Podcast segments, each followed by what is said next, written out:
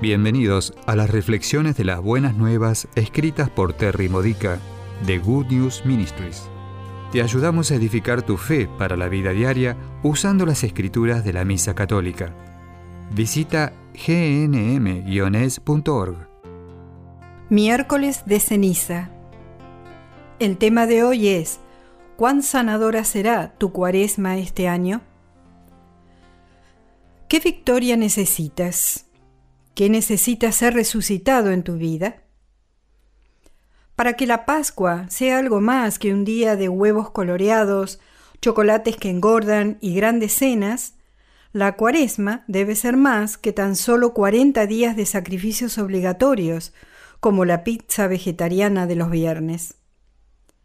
Para experimentar la alegría y el poder de la resurrección, tenemos que hacer un viaje a través de la experiencia del duelo y el arrepentimiento. Tenemos que experimentar la impotencia de la muerte, la muerte de nuestro egoísmo, la muerte de nuestra vida mundana, la muerte de aquellos comportamientos que no son como los de Cristo. En la primera lectura de hoy, Joel 2, versículos 12 al 18, Dios señala, Vuelvan a mí de todo corazón, con ayunos, llantos y lamentos. El ayuno vale la pena solo si mejora nuestro autocontrol para que podamos resistir el pecado y crecer en santidad.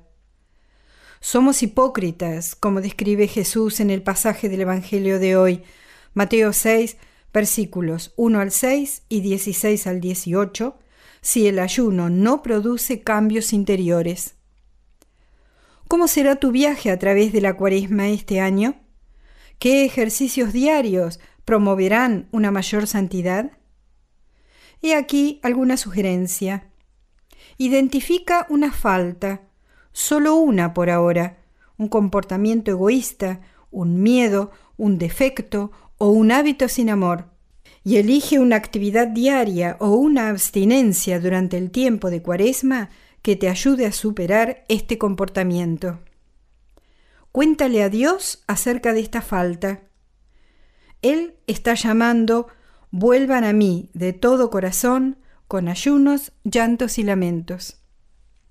Las lecturas de Joel y el Salmo 50 nos recuerdan que Dios es misericordioso con los que reconocen su pecado y se arrepienten tanto que están verdaderamente motivados para cambiar. Hacer frente a nuestra necesidad de cambiar puede ser abrumador y vergonzoso, pero si mantenemos nuestro enfoque en la misericordia de Dios, nos sentiremos ayudados, sanados y finalmente resucitados.